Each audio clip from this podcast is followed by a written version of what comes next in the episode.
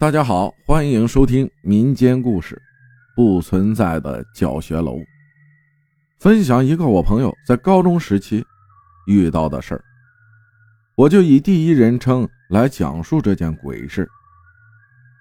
多年以前，我顺利的中考完，并被一所一般的高中录取。玩了两个月之后，便开学报到了。先简单粗略的介绍下吧，那个学校是老校区。已经有几十年的历史了，但是他的教学楼都整体翻新了。其中令我不解的是，我们那栋楼的旁边四周都用砖围了起来，也就是说，谁也不知道围起来的是什么。学校很大，大到我开学的前一个半月经常迷路，也正因为这个，使我遇上了不干净的东西。八月底开学军训。我便拿着行李前往一个新的学校，刚进校门就碰见一个热心的高三学长来帮我拿行李。一路上我们有说有聊，学长很热情，我也是个自来熟，我们也就认识了。在宿舍整理的时候，学长指着窗外教学楼的那个方向对我说：“咱们现在有三栋教学楼，一栋楼就是一个年级。”你们高一楼的尽头的栅栏门被锁了，你可千万不要好奇到那地方去。他这不说还好，一说我就想问问他为什么，他却突然严肃起来，点起一根烟，跟我娓娓道来：那地方是个禁区，四周都被砖围了起来，没人知道它是什么。跟学长聊了这么多，也该进班报道了。由于我酷爱打篮球，咱班里面也就很快的和同学们混熟了。但我总有个坏习惯，就是每每第一节晚自习下课时，都会打篮球打到迟到才肯回去上二晚。好几次还都是同学带路回教室，不然肯定回回都要迷路。有一天晚上，我又打篮球打到迟到了。这一次，我练习中投太认真，竟然没有注意到。同学们都走了，整个篮球场乃至整个学校，就剩我一个人没有回班。我着急忙慌地跑向教学楼，因为这节晚自习是班主任看。可跑得太急，摔了一跤。这时候，当我起身，发现走廊的灯都灭了，应该是停电了。我的方向感并不是很好。我看了看四周，确定我这次又迷路了。我也只能摸着黑慢慢走了。心里想，反正都迟到了，大不了挨顿训呗。我就这样在黑暗的走廊里慢慢的走，走着走着，我感觉好像被什么东西撞了一下，一看才知道是栅栏门，门是虚掩着的。我想，原来我刚才在高二的教学楼摸黑了那么长时间。这里说一下，我们三栋楼是连着的，每栋楼的中间都有一个栅栏门。一般情况下是不会上锁的，除了那个禁区的栅栏门。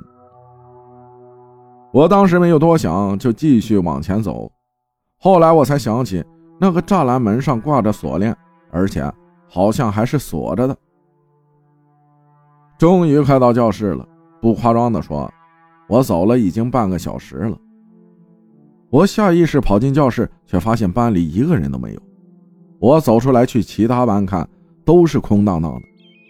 我突然发现这栋教学楼好破旧，跟我们翻新的三栋教学楼根本不一样。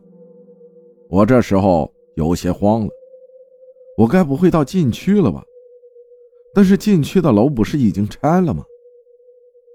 正当我慌得不知所措的时候，楼梯口有个穿白睡衣的女同学叫住了我。我愣了一下，她上楼了。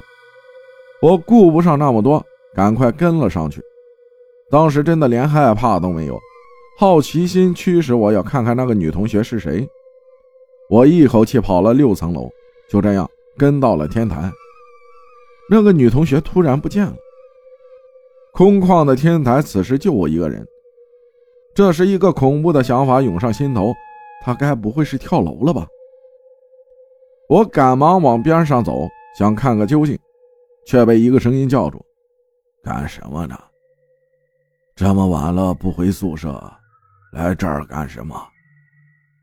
我回头看，是一个穿的很古老的老头。我在学校根本没有见过他，我看不清楚他的脸。我告诉他那个女同学，他却跟我说：“你一个学生，来这地方干什么？这不是你该来的地方。现在赶紧跑回去，跑得越快越好，千万别回头。”我意识到事情的不对，但顾不上多想了。我赶紧跑下楼，我踩空了一节楼梯，直接摔倒晕了过去。后来什么都不记得了。醒来时，我发现我在校医室的病床上，班主任和几个同学都在看着我。班主任见我醒来，着急地说：“值班老师在咱们这栋楼的尽头，发现你晕了过去，你都昏迷了两天了。”是不是遇到什么事儿了？我和班主任说，我好像去了那个禁区。班主任脸色变了，他说禁区的栅栏门都锁了，我是怎么进去的？我便把那天晚上的经历一五一十的告诉了他。班主任听完，站在原地愣了半天，告诉我：“我去把心理老师叫来找你，他比我知道的多。”心理老师像一个看事儿的人，比较了解鬼神一类的事情。了解完情况后，他对我说：“你最好做好心理准备，你那天去的教学楼根本就不存在。那栋教学楼已经被拆了十几年了，而他们说的那个禁区，就是被拆的教学楼。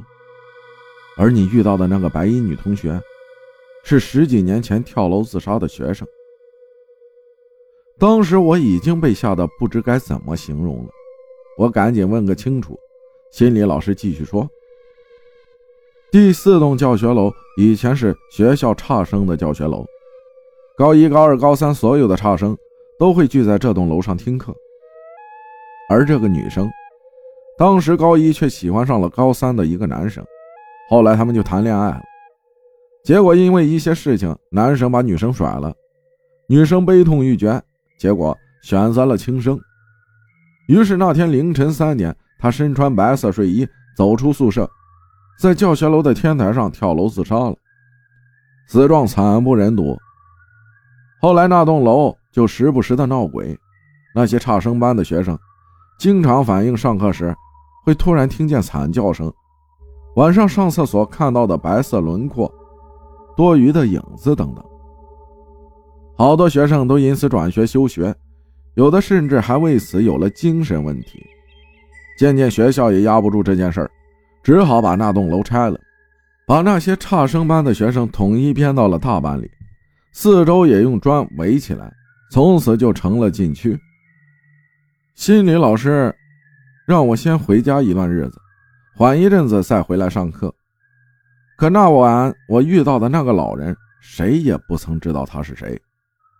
心理老师也告诉我，根本没有见过那个老人，但是可以肯定，如果不是那个所谓的老人把我赶回去，我可能再也回不来了。